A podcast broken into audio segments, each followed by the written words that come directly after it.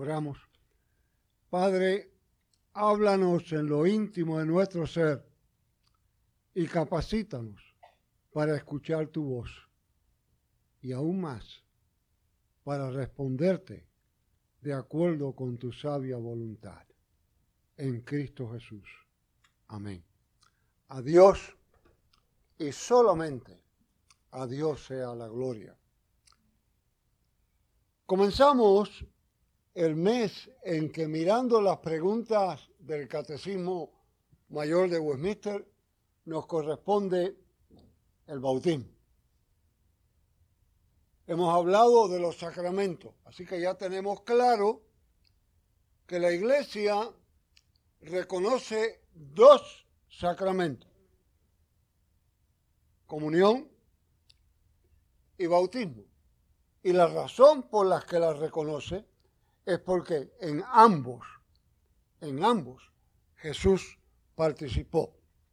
No obstante, eso no quiere decir que los que otras agrupaciones cristianas comparten como sacramento, que en nuestro lenguaje vienen a ser ordenanzas, no tengan importancia o relevancia.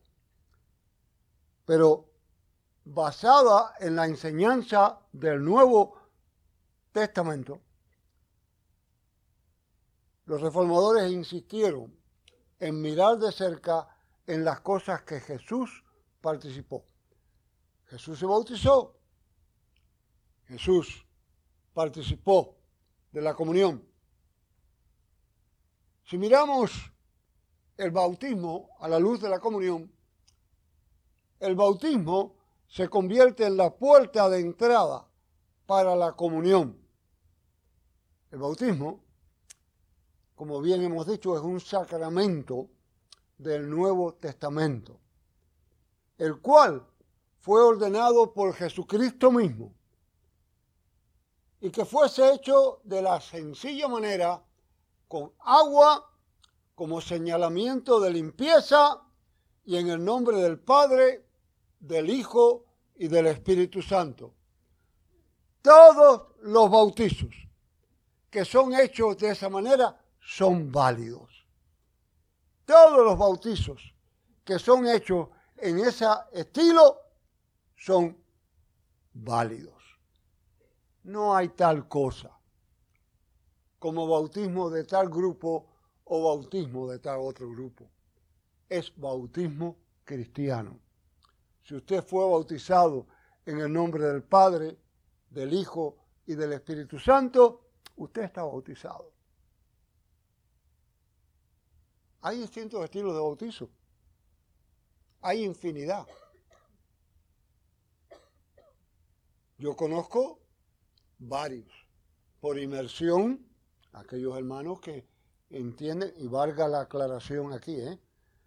dentro de la tradición presbiteriana, si alguien por conciencia insiste que debe ser bautizado por inmersión, no hay ningún problema. Existe el bautismo por inmersión, el por aspersión y por rociamiento. Distintas tradiciones cristianas practican uno o practican otro. Existe el bautismo solamente de adultos en alguna tradición y el bautismo de adultos y de infantes en otra, encontrándose la nuestra entre ellos. Hay un dato curioso que a mí siempre me llamó la atención. Hay una sola tradición cristiana que hace esto y son los griegos ortodoxos. Yo no creo que en Puerto Rico tenemos ninguna congregación de ellos, pero muchos lo conocen, hay muchas alrededor del mundo. Y los griegos ortodoxos son la única que yo conozco que practican el bautismo de infante, pero lo practican de una manera distinta. Primero, tienen una fuente inmensa en la entrada de la iglesia, bautizan al niño por inmersión, pero al mismo tiempo hacen algo que es distinto. Al mismo tiempo de bautizarlo, tan pronto lo, lo bautizan, el sacerdote griego ortodoxo está allí y con un vaso con una cantidad limitada de vino y un pedacito de oblea le dan comunión, inmediatamente. Ellos creen que debe ser al mismo lugar. De hecho, en la tradición reformada muchos años, y yo crecí en ella, se creía que un servicio era realmente completo en la iglesia cuando se oficiaba el bautismo y se servía la comunión. Que los dos sacramentos ocurría, aquí ha ocurrido varias veces, que ocurren que los dos sacramentos ocurren a la misma vez. Eh, eso insiste la tradición de muchas áreas donde se insiste que la comunión debe ser todas las semanas. Pero eso es material para discutir muchas veces. El bautismo, en la forma que el Nuevo Testamento lo presenta, es sumamente claro. Es una orden dada por Cristo para sellar. Ponía un sello a su gente. ¿Y qué tipo de sello era ese? Era el sello de seguridad. El pueblo hebreo se consideraba único seguidor de Dios y se sellaban a través de la circuncisión. Todas las naciones del mundo tenían ritos para sus grupos. Aquí Jesús lo dice, vayan y bauticen, hagan discípulos en todas las naciones. Se rompen las barreras, se rompen los idiomas, se rompen las razas, se rompen las posiciones políticas o sociales, se van al piso. Y él dice, son bautizados, son sellados, son sellados, son apartados, son hechos de una manera muy clara, muy sencilla, para la unidad, para la sepultura con Cristo y para la resurrección a vida eterna. Yo tuve un querido amigo que adoró muchas veces con nosotros, así que usted lo recuerda, cuando él venía de los Estados Unidos, el doctor Donna Harvey.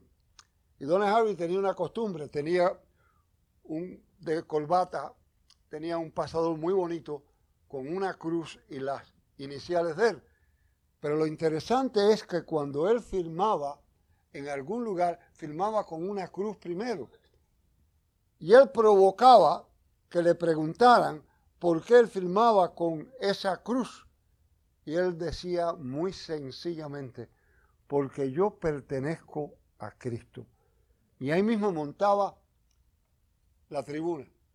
Él decía que su familia había crecido en Texas y tenían ganado. Y cada miembro del ganado lo sellaban porque pertenecía a él y por consiguiente estaban sellados. Nosotros sellamos nuestras propiedades y las sellamos. Yo no soy un buen ejemplo, pero eso es material para otro. Los hombres casados usan sortija en un lugar y en otro lugar. Yo no las uso por otras razones, no, porque no estoy casado, sino sencillamente enseñan que pertenecen, que pertenecen, que son parte que están sellados, que están apartados. Tan sencillo como un pasaporte. Se lo sellan. Usted es parte de. Usted pertenece a. ¿Qué nos dice esto? El bautismo debe ser entendido como el sello del pacto. Al principio de mi ministerio, en los años 60, yo dediqué gran parte, y no me arrepiento, créanme, gran parte de mi ministerio a lo que en aquel tiempo se llamaban los derechos civiles. A luchar por la igualdad de los seres humanos. Sigo creyendo en ella. Sigo defendiéndola a todo tren. Y creo que todas las criaturas, hombres, mujeres, blancos, negros, ricos, pobres, educados, no educados, todos tienen los mismos derechos. Lo creo seriamente. Y dediqué muchas, muchas horas y días a esa lucha. Pagué precio bastante alto, pero no me arrepiento. Lo hice con júbilo. Pero al pasar los años, yo he llegado a la conclusión que no hay ningún derecho civil, ningún derecho que supere a lo que sella Jesucristo. Alguien viene a ser mi hermano no porque el Congreso pase una ley. Alguien viene a ser mi hermana no porque el presidente sella una ley. Alguien viene a ser mi hermano y mi hermana no porque la legislatura aprobó tal cosa, sino porque somos sellados por la sangre de Jesucristo. Si solamente cumplimos la ley por el hecho de que es ley y no entendemos la igualdad, ¿cuán importante es eso en la iglesia? El pasaje que fue leído aquí esta mañana ocurre en un momento en la iglesia de Corinto muy especial. Estaban ocurriendo cosas maravillosas. Milagros por acá, milagros por allá. Había un verdadero alborozo en la iglesia. Siempre que eso pasa, hay también infiltrados que crean problemas. Y surgieron gente que creaban problemas dentro de la iglesia. Yo soy más importante porque yo enseño. Yo soy más importante porque yo administro. Yo soy más importante porque yo soy amigo de Pablo. Yo soy más importante porque yo soy judío. Yo soy más importante porque yo soy hombre. Yo soy más importante porque yo soy mujer. Y Pablo le recuerda que todos fueron bautizados en el mismo espíritu, en un mismo cuerpo. Y le recuerda que nos necesitamos el uno al otro. Le recuerda que todos nos necesitamos, que todos en algún momento necesitamos el apoyo y el cuidado. El bautismo es el sello de que somos parte de una familia el bautismo es el sello de que somos iguales al resto de la familia. El bautismo es el sello de que somos sepultados con Cristo y resucitados con el Señor. El bautismo, cada vez que ocurre, debe recordarnos las grandes verdades de la fe. James Kennedy, que por muchos años fue pastor de la iglesia presbiteriana Coral Ridge, en aquellos años la congregación presbiteriana más grande de los Estados Unidos, con casi 14 mil miembros. James Kennedy escribió mucho. Y uno de los libros que más se regaron y se tradujo al español fue Verdades que Transforman. Yo he visto copias en manos de algunos de ustedes, así que lo han leído. En Verdades que Transforman, Kennedy cuenta una situación verídica muy interesante en los momentos de la persecución más aguda en Rusia por los comunistas, que perseguían abiertamente a la iglesia, con una persecución muy amarga, un pequeño grupo de cristianos estaba reunido en un lugar oculto y de buenas a primeras irrumpieron, empujaron la puerta y entraron cuatro o cinco soldados con armas largas, se pararon al frente y le dijeron a aquel grupito de cristianos, venimos acabar con ustedes. Pero queremos darle una oportunidad más. aquellos de ustedes que estén dispuestos a negar a Jesucristo, pónganse de pie. Se fueron poniendo de pie unos cuantos y otros sencillamente bajaban la cabeza y se quedaban y decían, ¿alguno más? ¿Alguno más? Quiere negarlo. grupo pequeño se quedó sentado en actitud de oración mirando hacia el piso y el que estaba al frente del grupo, ustedes pueden irse y váyanse ligeros que con esto vamos a acabar ahora. Los que se levantaron se fueron inmediatamente. Tan pronto cerraron la puerta y pasaron unos minutos, el que estaba al frente le dijo a los que quedaron, a los pocos que quedaron, no se asusten. Les voy a contar lo que es la realidad. Nosotros también somos cristianos. Pero teníamos temor, como en este grupo, como en todo, que hubieran gente infiltrada y nos denunciaran. Nosotros venimos a adorar con ustedes.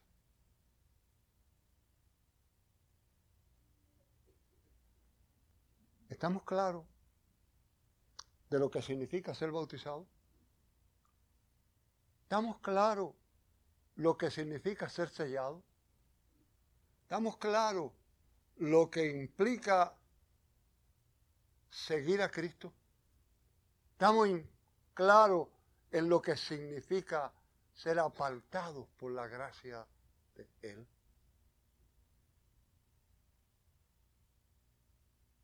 Con el pastor que yo trabajé por muchos años, era un amante de historia y tenía sus costumbres.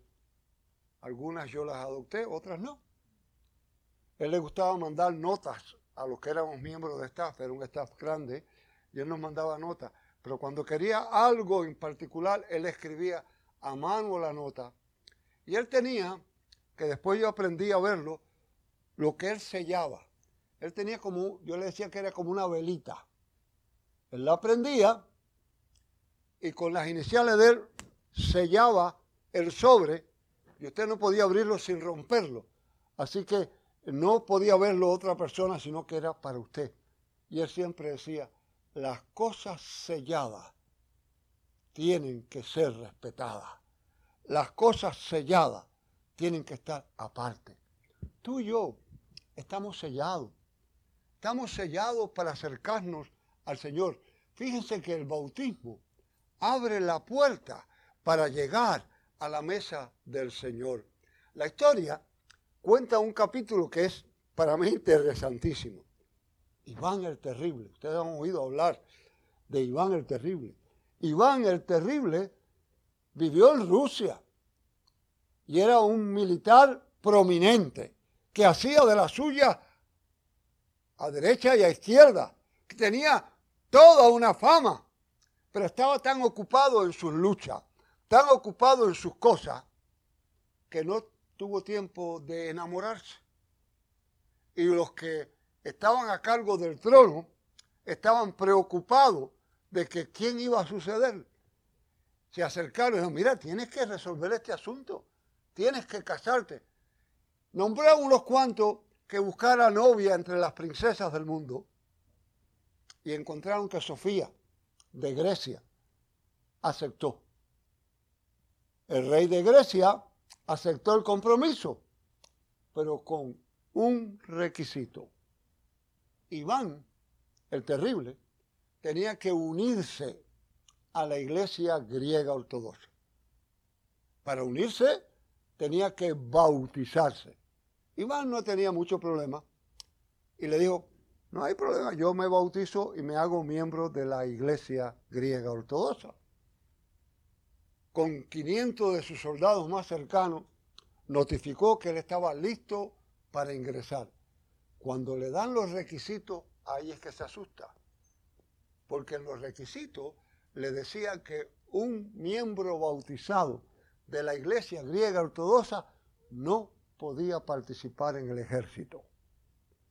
Y él era militar. ¿Cómo va a arreglar aquello? Lo arregló de la manera que los celes con maldad lo hacen. Reunió a sus soldados y le dijo, vamos a hacer lo siguiente. Cuando nos vayan a bautizar, una cantidad grande de sacerdotes griegos ortodoxos en un río, los tenían a todos, cuando nos vayan a sumergir, mantén la mano derecha arriba, no deje que te la sumerjan. Y así lo hicieron. Tan pronto salieron, dijeron, podemos seguir peleando porque tenemos la mano derecha sin bautizar. ¿Qué parte tuya dejaste fuera del bautizo? ¿Qué parte dejé yo fuera del bautizo? ¿Tu sentimiento? ¿Tus finanzas? ¿Tu tiempo? ¿Tus agilidades? tus deseos cuando te bautizaron? ¿Qué parte hemos dejado fuera del bautismo la mesa de comunión. Es la invitación para que todo sea lavado por la sangre del Señor. La invitación a ti y a mí y a todos los creyentes es venir, venir. Ustedes han sido sellados, ustedes han sido apartados. Ustedes ni son ricos ni son pobres, ni son blancos ni son negros, ni son presbiterianos ni son metodistas. Ni tienen casa o no tienen casa. Ustedes son el pueblo de Dios, que Él apartó por su sangre preciosa. Recordemos siempre que hemos sido sellados, apartados por el Señor Jesús. A Él y solo a Él sea la gloria. Oramos. Buen Dios, nuestro Padre, te damos gracias porque tú nos has rescatado, nos has sellado nos has apartado. Y después de apartarnos, nos alimenta con tu cuerpo. Quita de nosotros aquello que nos separa de nuestros hermanos y de nuestra fe y condúcenos con tu mano para participar de este sacramento.